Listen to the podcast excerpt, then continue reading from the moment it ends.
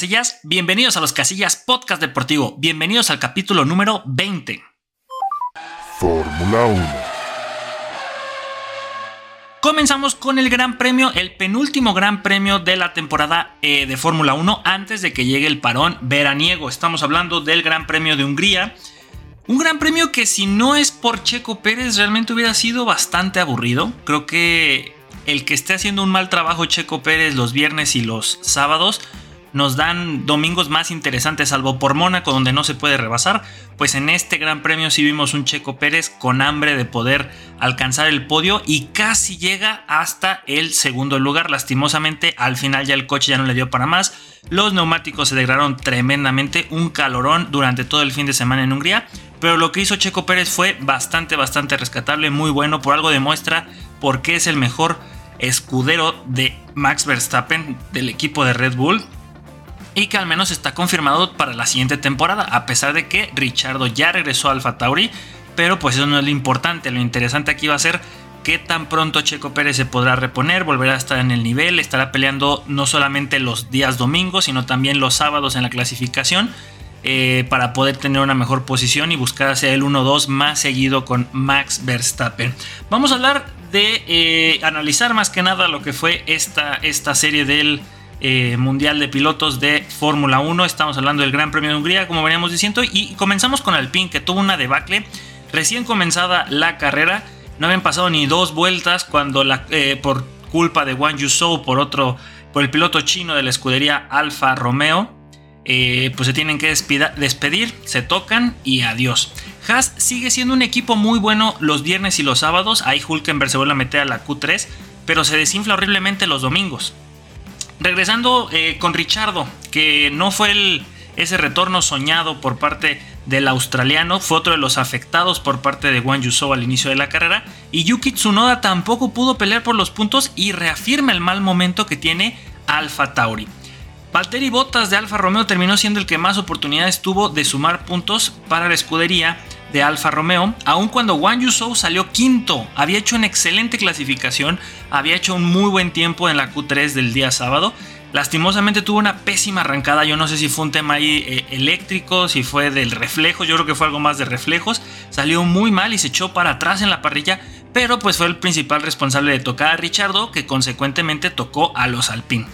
Williams, Logan Sargent, pues se despidió en la vuelta 68. Yo creí que nada más iba a haber eh, retiros por parte de los Alpine, porque, y eso es algo que habían comentado los, los comentaristas durante la transmisión en vivo. Había sido uno de los grandes premios donde la fiabilidad había sido protagonista. No habían existido abandonos por temas de fiabilidad de los equipos, de los monoplazas. Hasta que Logan Sargent, pues bueno, en la vuelta 68 se despide, hizo un trompo que al final pues le costó algo en el monoplaza y por eso tuvieron que decir bye. Lo más rescatable, Alexander Albon, otro de los muchos candidatos que quieren el asiento de Checo Pérez, que terminó 11 pero muy lejos de la décima posición. El monoplaza de Williams no está para competir todos los fines de semana allá adelante por las últimas posiciones del top 10, pero pues se mantiene ahí en el intento.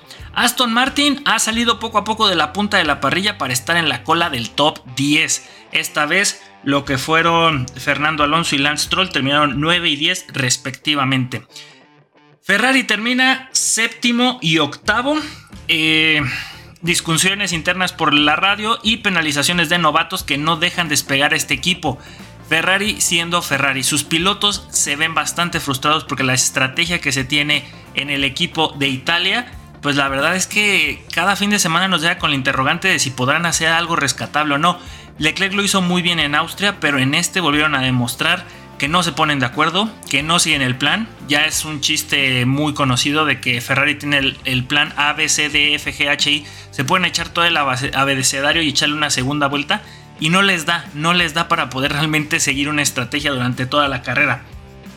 Gran trabajo de remontada por parte de George Russell que salió de la posición 18 y terminó en el sexto lugar. Grandísima, grandísima remontada. Yo creí que él se iba a llevar el piloto del día, pero me parece que lo que hizo Checo Pérez tuvo un poquito más de méritos porque llega hasta el podio. Sin embargo, los puntitos de George Russell, que son 8 por haber quedado en la, en la sexta posición, son bastante buenos. Por otro lado, el poleman Hamilton, que rompe récord de más pole positions en un circuito, tuvo una mala arrancada y tuvo que conformarse con la cuarta posición. Estuvo a nada de alcanzar a Checo Pérez al final, porque realmente eh, la estrategia y la administración de neumáticos que tenía Lewis Hamilton, que no le había apretado tanto durante el gran tramo medio de la carrera, le dio para poder cerrar más fuerte, mientras que Checo Pérez al estar remonte y remonte y teniendo batallas muy interesantes contra George Russell, contra Oscar Piastri, pues eh, hicieron que al final sufriera el mexicano. Bestial lo que vienen haciendo precisamente los del equipo Naranja Papaya. Piastri queda en quinto y Norris en segundo. Todo el fin de semana fueron grandes protagonistas, pero se desinflaron casi al final de la carrera, principalmente Oscar Piastri. Estaba en el podio, iba a ser eh, Red Bull con Max Verstappen y el 2-3 para Piastri, perdón, para Lando Norris y para Piastri. Hamilton es el primero que se quita a Oscar Piastri y también hace lo mismo Checo Pérez, que tuvo una gran batalla contra el australiano, el rookie. Y vaya, vaya que tiene pues muy buena pinta este muchacho. Ahora entiendo por qué Alpine estuvo tan molesto cuando se les fue. Tiene muchísimo talento, mucha garra, mucho corazón. Eh, creo que tiene sus bases muy bien fundamentadas.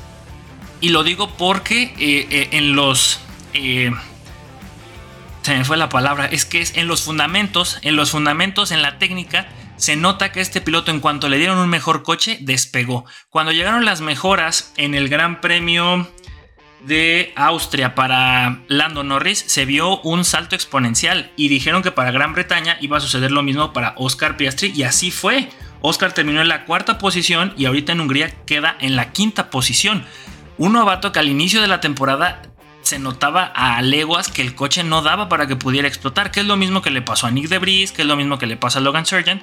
Si no tienes un equipo realmente competitivo, difícilmente vas a poder brillar. Ahora, le dan una herramienta lo suficientemente potente y fuerte a alguien como Oscar Piastri y está demostrando muy buenos resultados. Ahora, la parte de la experiencia tal vez es donde le falta un poquito para poder ya consolidarse en el podio, que pues en estas últimas dos carreras estuvo ahí arañando y peleando, pero no lo consigue. Finalmente, la gran remontada de Checo Pérez, que igual no debería estar sufriendo así en cada quali, entró a la Q3, que es ventaja, pero tuvo que remar desde la posición 9 hasta entrar al podio. Ya comentamos que por ahí al final se le andaban quemando las habas con Lewis Hamilton, pero eh, pues supo dosificar ahí el desgaste de los neumáticos para en las últimas dos vueltas no dejar que entrara en zona de DRS. Y Supermax, salvo por haber perdido la pole position, la carrera fue suya desde la vuelta 1 hasta el final vayamos saludando al tres veces campeón del mundo. ¿Ustedes qué piensan, mi querido público? La realidad es que lo de Max Verstappen es bestial. Aquí unos datos muy interesantes también es que en esta eh, fecha del, del, serial, pues Red Bull ha roto el récord que tenía hasta pues anteriormente McLaren, que son 12 victorias consecutivas entre Max Verstappen y Checo Pérez. Con esto eh, imponen una nueva marca. Max ha ganado en Bahrein, Australia, Miami, Mónaco, España, Canadá, Austria, Gran Bretaña y Hungría, más Abu Dhabi del año pasado. Mientras que Checo Pérez aportó en Arabia Saudita y Azerbaiyán. ¿Hasta cuándo creen ustedes que podrán alargar esta marca? O las otras escuderías, específicamente en este momento hablando de un Mercedes y un McLaren, ya no tardan en arruinar la fiesta. ¿Ustedes qué opinan?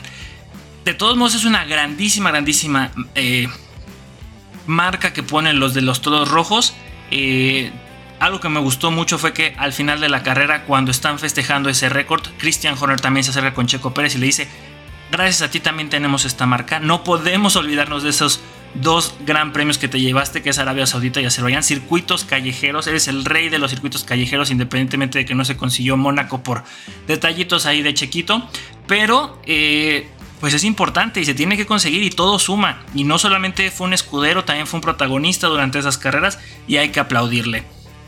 Otro dato que me gustaría platicar es que, y hay que felicitar a un histórico como la escudería Williams, que llega a 800 gran premios ahorita en Hungría, en Fórmula 1. En total han conseguido 114 victorias, 313 podios, 128 pole positions, 9 campeonatos de constructores, siendo la década de los 90 donde más dominaron con 5 y 7 campeonatos de pilotos. Aquí han pasado leyendas que se consagraron como Alan Jones, Keke Rosberg, Nelson Piquet, sí, es el papá de la novia de Max Verstappen, Nigel Mansen, Alain Prost y Jacques Villeneuve que se consagraron con los de Reino Unido. ¿Podremos ver alguno de esta pareja? Estamos hablando específicamente de Alexander Albon y Logan Sargent, emular lo que se ha hecho hace casi tres décadas atrás. Ya es un buen rato, ya les llovió sobre mojado a los de Williams y han empezado a resurgir. Al menos ya salieron de la última posición, porque en el Mundial de Constructores el que va muchísimo más atrás son los de Alfa Tauri que están en la peor monoplaza. Y Williams ha dado buenas alegrías durante esta temporada y esperemos que siga así. En fin, señoras y señores, pues nada más nos queda una fecha para que termine eh, la primera mitad de la temporada 2023. El Gran Premio de Bélgica será este domingo 30 de julio a las 7 de la mañana en el circuito de Spa Franco Champs, que sería eh, pues la casa de los de McLaren. Veremos cómo cierran los equipos. Tendrán casi tres semanas porque el siguiente será en los Países Bajos, donde Max Verstappen juega de local, hasta el 27 de agosto, también a las 7 de la mañana, tiempo del centro de México, en el circuito de St. Burt. Pero tendrán entonces desde el 30 de julio, bueno, que sería el primero, el 31 de julio hasta el 27 de agosto, para prepararse para la segunda mitad de esta temporada 2023. Esperemos que Checo Pérez ya se olvide de todo ese, ese bache tan grande, también que fueron cinco carreras donde le fue muy mal en las clasificaciones. En esta regresa al menos a la Q3, tampoco le fue, no, no le fue tan bien como hubiéramos querido, pero al final rescata bastante el domingo. Tres al área, llega al centro, arriba, arriba, arriba, arriba, arriba, Ya es oficial que comenzó el Mundial Femenil de Fútbol el Mundial de Fútbol Femenino. Creo que así es como oficialmente está escrito y es donde como más lo he encontrado, así que espero estar diciéndolo bien. Mientras estamos grabando este capítulo, se está jugando el último partido de la primera ronda, de la primera ronda de la fase de grupos, o sea, la primera fecha entre Corea del Sur y Colombia. ¿Cómo van hasta el momento los grupos? Bueno, Suiza y Nueva Zelanda en el grupo A están en primera y segunda posición con tres puntos ambos. Perdieron Noruega, que para mí es una gran sorpresa porque es una de las potencias, y Filipinas. Grupo B, el otro local, Australia, también le ganó a Irlanda y empató Canadá y Nigeria. Para mí esos que empataron también son contendientes serios para pasar a la siguiente ronda. Y más que nada Canadá creo que trae muy buen equipo para pelear al menos creo que podría llegar a los cuartos sin problemas, semifinales por ahí lo podríamos ver discutiéndose con otros. Grupo C, Japón y España están a la cabeza con tres puntitos. España le ganó tres goles por cero a Costa Rica y Japón le puso un baile a Zambia, 5 por 0. Ese duelo Japón-España creo que se juega... Bueno, ahorita revisamos cómo se juega, pero está muy bueno ese juego. Y para mí, no es porque estén ahí dos de mis jugadoras favoritas como Alexia Putellas y eh, Aitana Bombati, pero creo que es un equipo que viene con una generación que fue campeona en el 2015 y 2017 con la sub-17, sub-19 en el europeo femenil. Entonces ya trae fogueo esta selección. Más aparte tienen la dos veces balón de oro Alexia Putellas. Aguas, son serias candidatas las españolas. Grupo D, Dinamarca e Inglaterra tuvieron victorias sobre China y Haití, aunque ganaron por la mínima. Grupo E, Estados Unidos le pasó por encima a Vietnam 3 goles por 0 y Países Bajos con la mínima le ganó a Portugal, también otro gran partido de potencias europeas. Brasil en el grupo F le ganó 4 goles por 0 a Panamá, que viene debutando, que ahí debió de haber estado México, pero bueno, no podemos hacer mucho. Francia y Jamaica empataron sin goles, tremendo lo de Jamaica. También hay... No, Jamaica, Jamaica, Panamá. ¿Por qué hay dos elecciones de CONCACAF en el mismo grupo ahorita que lo estoy viendo?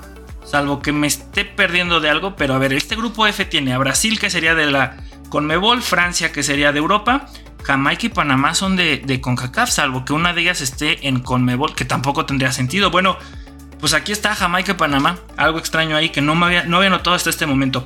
Grupo G, Suecia le ganó dos goles por uno a Sudáfrica e Italia le ganó un gol por cero a Argentina. Entonces comienza con el pie izquierdo la selección de Sudamérica y los europeos se van arriba. Y en el grupo H, por lo pronto Alemania con un 6 por 0 sobre Marruecos se mantiene en la primera posición y eh, están hasta este momento están empatando Colombia y Corea del Sur sin goles. A ver, entonces esos partidos que están interesantes que de verdad me llama mucho la atención porque hoy a las 11.30 se estaría jugando Nueva Zelanda contra Filipinas. Es algo bien interesante, es un mundial que está en dos sedes, Australia y Nueva Zelanda. Pero al ser dos países con tanta diferencia territorial, al, ahora sí que a lo ancho, se está jugando en cuatro usos horarios diferentes. Entonces, como te puede tocar un partido muy, muy en la madrugada, nos puede tocar una ahorita como el de Colombia, Corea del Sur, que a las 8 de la mañana recién comenzó. Estamos en el minuto 31. Y ya Colombia acaba de anotar gol, 1 por 0 para Colombia, felicidades para los cafeteros, las cafeteras, perdón. Eh, y, es lo bonito tal vez de este mundial. yo recuerdo cuando era lo de Corea-Japón, difícilmente nos podía tocar un partido en la noche, era más bien ya entrada la madrugada. De ahí la noche triste cuando México perdió contra, contra Estados Unidos, pero ahorita lo bonito es eso, que sí te puede tocar o te puede tocar muy temprano en la mañana, como Brasil que jugó a las 5 de la mañana. Eh, a ver, los grupos, el los siguientes partidos que ya serían ahora sí en la, nuestra madrugada en el centro de México, es Suiza, Noruega y Japón, Costa Rica, no, España y Japón se van a enfrentar hasta la última fecha. En fin, estaremos aquí al pendiente de lo que es este Mundial Femenil, sin antes compartirles este dato, al menos las top 5 mejores jugadoras pagadas que están en este Mundial Femenino 2023. En la quinta posición, en la quinta posición está Crystal Dawn de los Estados Unidos con 2 millones de dólares anuales.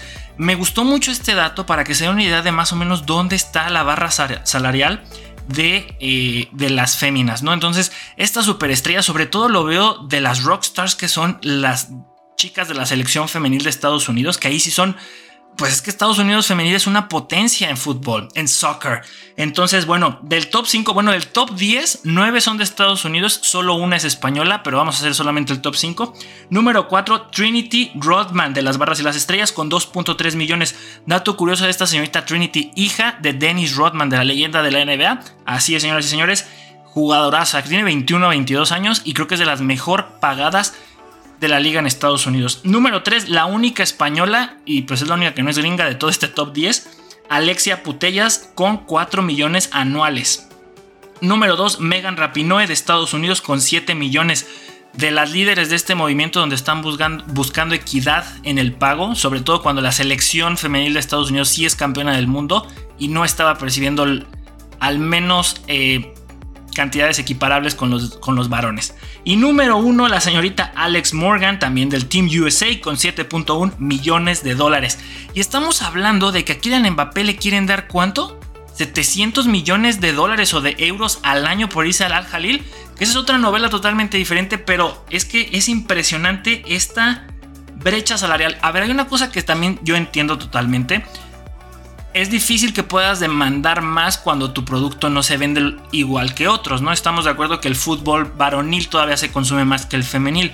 Que los medios de comunicación hoy por hoy han empezado a darle más cobertura a las señoritas está excelente, son unas guerreras, a mí me encanta ver el fútbol femenil, muchas veces tiene más acción y menos lloriqueos que el de los varones. De verdad que te digan que juegues como niña debe ser todo un orgullo porque juegan con una garra. Yo me acuerdo desde que estaba en la universidad, iba a los nacionales con ADEP y veía a las borregas jugar, un deleite. No digo que los varones no jueguen bien o no jueguen también, tengan partidos interesantes, pero lo de las niñas era impresionante.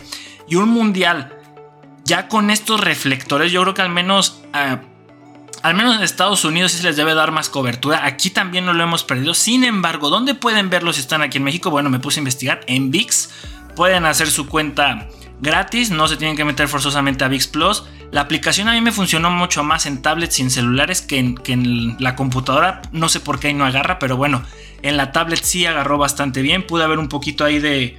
Dejen recordar que fue el partido que vi, que fue muy entrada en la madrugada y por eso casi no recuerdo. Zambia contra Japón. Sin embargo, no vi los goles porque sí me fui a dormir.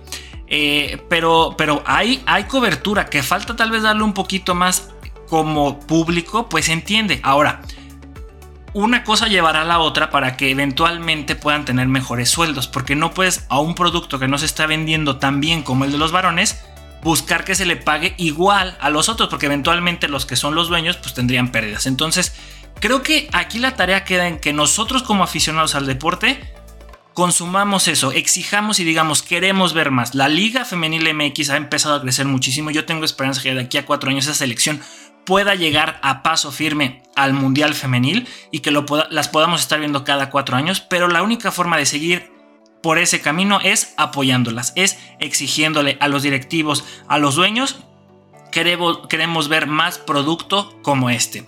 Entonces, a mí me da mucho gusto y gracias, bendito sea que tenemos esta, esta pues esta suerte de tener la tecnología, porque me puedo imaginar esto en los 50, cuando te ibas a enterar del Mundial Femenil y de los resultados, de aquí en lo que sucedía, podía tardar muchísimo tiempo en que te llegara a ti la noticia. Hoy, en la punta de tus dedos, en tu celular, en tu tablet, eh, en una computadora, pero lo más interesante es que lo tengas en tu celular, puedes ver los resultados, puedes ver resúmenes y puedes apoyar a estas señoritas. Lastimosamente no está México, pero si tú me escuchas en alguna otra parte del mundo y está tu selección jugando, enhorabuena, espero que lo estés disfrutando y que les esté yendo muy bien. Eh, entonces, como habíamos quedado que por el momento, bueno, Colombia se mantiene 1 por 0 sobre Corea del Sur. Qué bonito que haya mundiales y sobre todo de chiquillas. Nos mantenemos en fútbol, pero ahora sí vamos a cambiar con los varones en un experimento que es totalmente económico. Estamos hablando de la Leagues Cup 2023, que lastimosamente para mí, mi querido Cruz Azul, pues miren, yo hice una encuesta en Instagram y puse que si el Cruz Azul había sido el Cruz Azul o Messi había sido Messi. Y casi un 75% dijeron fue Messi. Ahora sí, vamos a darle el beneficio de la duda a esta situación, este proyecto que se llama Inter de Miami. Cruz Azul perdió porque perdió contra el mejor. Y la verdad es que también por ahí vi algunos comentarios donde decían, no, es que la falta ya se había cometido, se marcó ya cuando había pasado el tiempo de agregado. Para Messi esa no era su culpa, ¿no? O sea, no es responsable de decir, márquenme la falta para que yo meta el gol. Se marcó la falta, el árbitro pues dijo, ahí está, todavía vamos a agregar más porque se andan cayendo, porque están haciendo tiempos, independientemente de si sucedió o no. Pero Messi metió un golazo. Y sigue demostrando que, y esto realmente lo recuerdo muy bien, que lo último que se pierde es el toque. Entonces, pues será lo último que perderá, no correrá igual, no podrá tener la misma velocidad y resistencia que antes, no tendrá la misma fuerza, pero el toque, la técnica, los fundamentos, que es lo que veníamos hablando en la Fórmula 1, pues ahí están con Super Messi. Entonces, pues ya comenzó este experimento que es totalmente económico, eh, pero me da gusto que al menos Estados Unidos está jalando a México sabiendo que se viene el Mundial de 2026. Ojalá que después de ese Mundial todavía Estados Unidos nos siga considerando porque hay que ser sinceros no hay mejor público para los de Estados Unidos que el mexicano. Podemos decir que latino, pero sí hay, hay, una mayoría que son mexicanos. Entonces, cuando va la selección mexicana, cuando van los equipos de la Liga MX, claro que hay llenos totales. Y, se ve, y aparte, los boletos se venden en dólares. Eh, algo muy positivo de lo del Inter de Miami: Messi no arrancó, pero jugó los últimos minutos, mete el gol de la victoria. Y al menos todos los que se acabaron los ahorros de su vida para ir a ese partido disfrutaron. También hubo otros que pues ahorros de su vida no necesitaron porque pues fue una limosna, una propina lo que dieron por su boleto, como Serena Williams, como David Beckham, Victoria Beckham, LeBron James también estuvo ahí en el partido. Todos querían ver al GOAT de nuestra era del fútbol. Y pues bueno, vaya que lo disfrutaron. El equipo de los Estados Unidos se han impuesto hasta el momento un poquito más que los mexicanos. Victorias así, tal cual que se hayan llevado los tres puntos. Eh, a ver, vamos a ver. Cruz Azul perdió contra el Inter de Miami. Orlando, el City le gana en penales al Dinamo. 5 por 4. Hay que recordar que si ganan, se llevan 3 puntos. Si pierden, se llevan un punto. Si empatan, se llevan un punto cada uno. Y después se van a penales después de 90 minutos. Y el que gane la, la, tanda de penales se, se, lleva un punto extra. El chiste es que se haga más como estilo Estados Unidos, donde no existe el empate. Austin FC cayó 1 por 3 contra el poderosísimo Mazatlán. Eh, Dallas eh, cae contra Charlotte, empataron 2 a 2, pero en penales gana Charlotte. León empató con Whitecaps 2 por 2 y en penales ganaron 16 a 15. Larguísima tanda de penales. Montreal y Pumas empatan a 2 goles y en penales le gana 4 por 2 Montreal. New York contra New England empataron a ceros, gana New York 4 por 2 en penales. Filadelfia le gana 3 por 1 a Tijuana. Real Salt Lake le gana 3 por 0 al Saunders. Timbers le gana 2 por 0 al Earthquakes. Atlas le gana 1 por 0 a Nueva York FC. Cincinnati y Sporting KC quedaron 3 por 3 y en penales 4 por 2. Nashville le gana 2 por 1 a Colorado. Puebla pierde 0 por 4 ante Minnesota. Y Columbus Crew le gana 2 por 1 a San Luis City. Mexicanos, ¿dónde quedan todavía? Eh, creo que todavía quedan algunos que están por entrar en acción. A ver, Santos, no habíamos hablado de ellos.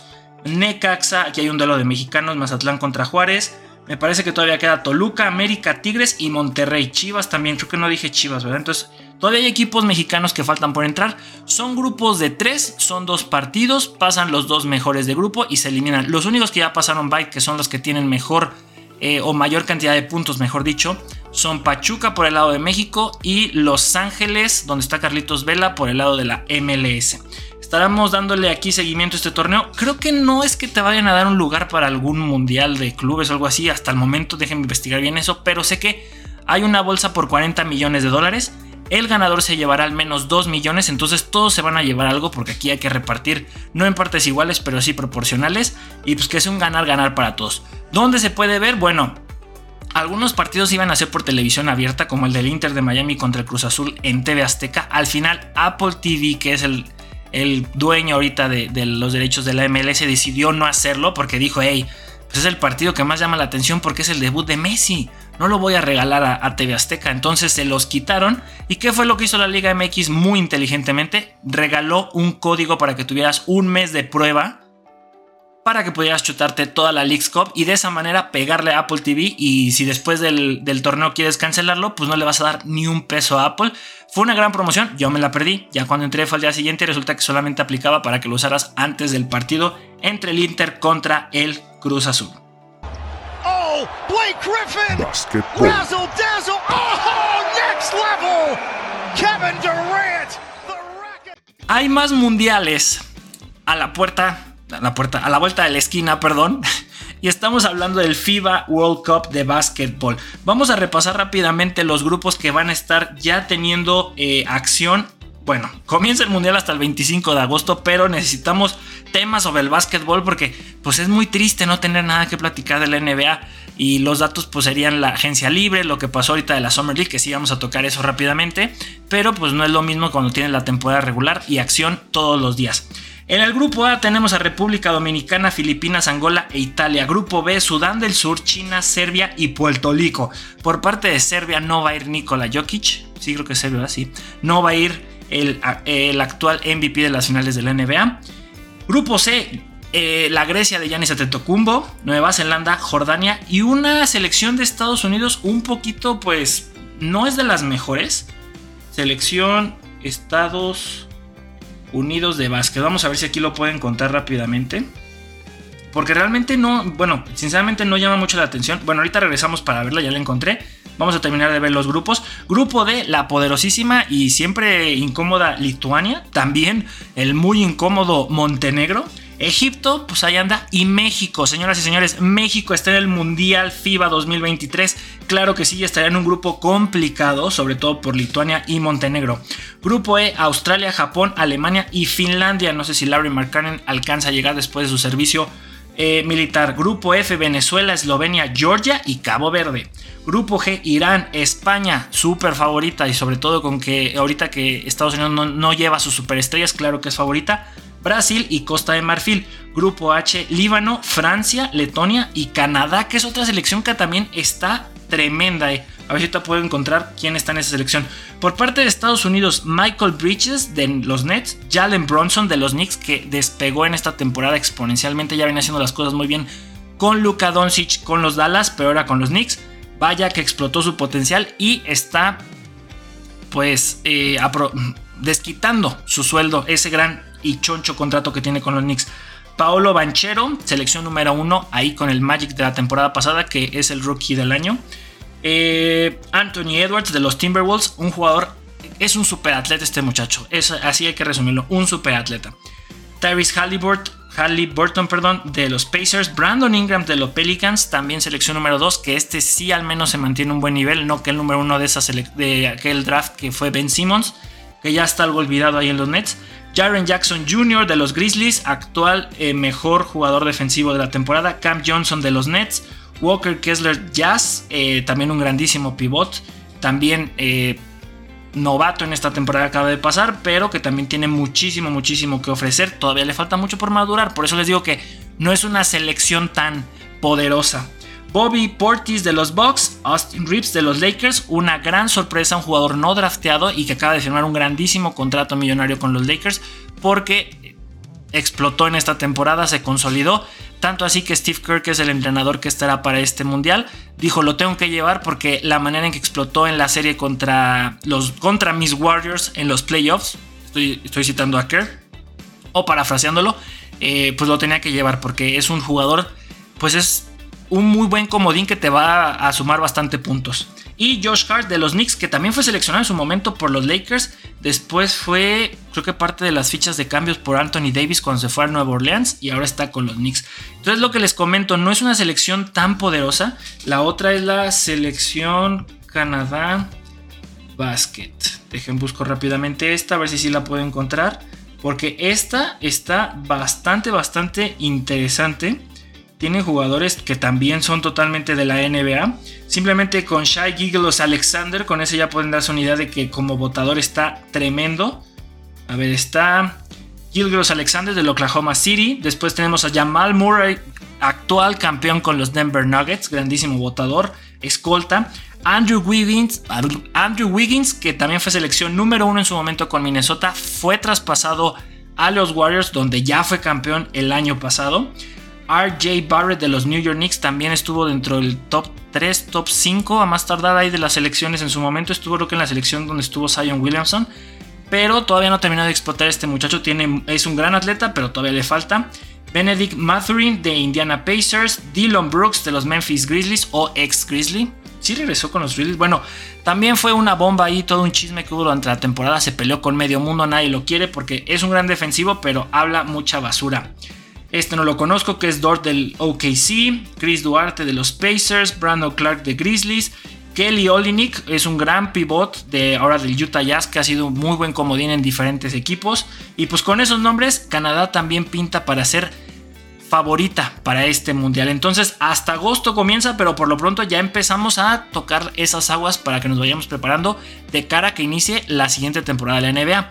Mientras tanto, del 7 de julio al 17 de julio fue eh, la Summer League en la que Cleveland le ganó a los Rockets Houston 99 por 78.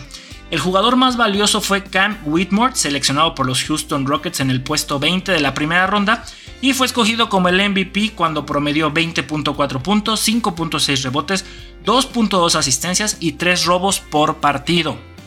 Cam Whitmore estaba presupuestado para que saliera en el top 5 de los seleccionados. Curiosamente no sucedió, se fue hasta la posición número 20 por los Rockets Houston. Puede que sea el robo de este draft, la verdad que también es un súper atleta. Creo que antes de ser un gran basquetbolista, futbolista, jugador de americano, de voleibol, tienes que ser un gran atleta. Ya después vienen los fundamentos y las cosas. Eh, hoy la palabra, si fuera Plaza Sésamo, diríamos que el programa estuvo patrocinado por la letra F y la palabra fundamento. Alguien por ahí eh, en la transmisión en vivo sí me dijo, Brooks está con los Rockets. Claro que sí. Ya me acordé, tienen muchísimas gracias Uriel Peligro. Eh, sí, Brooks está con los Rockets, pero regresando, eh, que es muy importante tener, ser un gran atleta, tener ese atleticismo y eventualmente, ya cuando te vayas a especializar en un deporte, con los fundamentos bien, bien enseñados, bien fundamentados en el atleta, es cuando puedes explotar como una superestrella en estos deportes de conjuntos o deportes individuales. Entonces, para mí, Cam Whitmore puede ser eso, es un gran atleta hay que pulirle esos detallitos en el básquetbol, pero por lo pronto en la Summer League, que eso tampoco significa nada, pero que es un buen parámetro para decir, ahí vamos poco a poquito.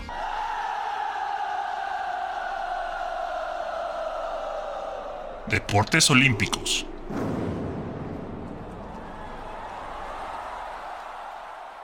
Y vamos a terminar con la Liga de Naciones de Voleibol porque esta semana se acabó. Ya, ahora sí, ya se acabó la edición 2023 ¿Quién fue quien descendió? Se nos va, creo que China. China, que solamente ganó dos partidos y perdió 10, así que se va a la Challenger Cup. ¿Y cómo estuvo el bracket ya de eliminación directa en los cuartos de final? Estados Unidos le ganó 3 sets por 2 a Francia. Italia le gana 3 por 0 a Argentina. Increíble que Argentina haya hasta esta instancia. Digo increíble porque eh, casi siempre pues uno piensa solo en Brasil, pero Argentina también está levantando la mano. Ya no solo en fútbol, en básquetbol, también en voleibol. Japón le ganó 3 por 0 a Eslovenia y Polonia, la ranqueada número 1 del ranking de la Federación Internacional de Voleibol, le ganó 3 por 0 a Brasil. Luego en semifinales Estados Unidos le pasó 3 por 0 a Italia y Polonia 3 por 1 a Japón. El partido por el tercer lugar estuvo muy cerrado y muy interesante. Creo que fue... sí vi el tercer lugar y vi el final de la final pero estuvo muy bueno el partido entre Japón y, e Italia porque empezó ganando Japón 2 sets por 0. Italia se le acerca 2 a 2. Y en el último set, Japón se lleva el tercer lugar. Estaban felices como si hubieran ganado el campeonato, pero pues bueno, un tercer lugar tampoco se demerita después de todo lo que se ha venido trabajando. Un torneo que ha durado un mes. Entonces vale mucho la pena llevarse esta medallita. ¿Y quién se lleva el título de la Leagues Nation de voleibol del 2023? Polonia le gana 3 por 1 a los Estados Unidos. Uno ya debería estar, bueno, a lo mejor ya estoy muy desactualizado, pero cuando piensas en voleibol piensas en Brasil, Italia, Estados Unidos, Rusia, que lastimosamente y por todo el tema eh, ahí con Ucrania pues están, no sé si desafiliados, pero al menos no pueden competir hasta el momento. Entonces no hay que considerarlos. Eh, pero esos son como las selecciones que más te resuenan, ¿no? Increíble que Polonia haya crecido tanto. Seguramente es histórico, pero para mí sigue siendo una sorpresa. En Juegos Olímpicos rara vez había escuchado de Polonia y ahorita están rankeados número uno, al menos con los varones. Si no me equivoco, esto de la League Nations, que tengo que preguntarle a una experta como Alejandra, eh, son año tras año. Entonces, se esperaría que ya nos estemos preparando para el 2024. Sí, correcto, sí hay 2024. Una vez por año se está llevando este increíble torneo. No es el mundial, pero pareciese el mundial. La verdad que está muy interesante, muy bueno.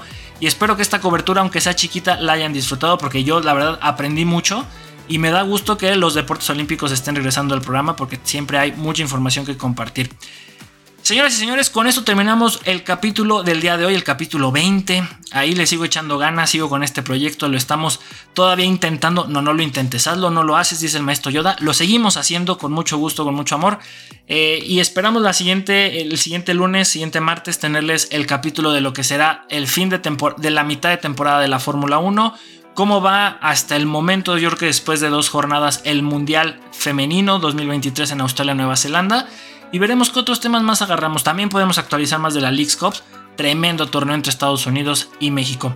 Gente, síganos en todas nuestras redes sociales como los Casillas Oficial y de Fórmula 1 estamos solo en TikTok como los Casillas F1. Mucho de ese material, o al menos un poquito, mejor dicho, no todo porque sí, un poco también lo ponemos en otras redes sociales, pero ahí donde tenemos todo concentrado sobre la Fórmula 1. Tenemos TikTok, Facebook, Instagram en YouTube también estamos como los Casillas Oficial. Ahí déjenos saber sus comentarios, qué les ha parecido los capítulos, de dónde nos escuchan. Porque vaya que las métricas que nos manda nuestro programa aquí es que nos escuchan en gran parte del mundo. No muy regular, pero nos escuchan. Pero en fin, gente, aquí huele a gas. ¡Fuga! ¡Vámonos!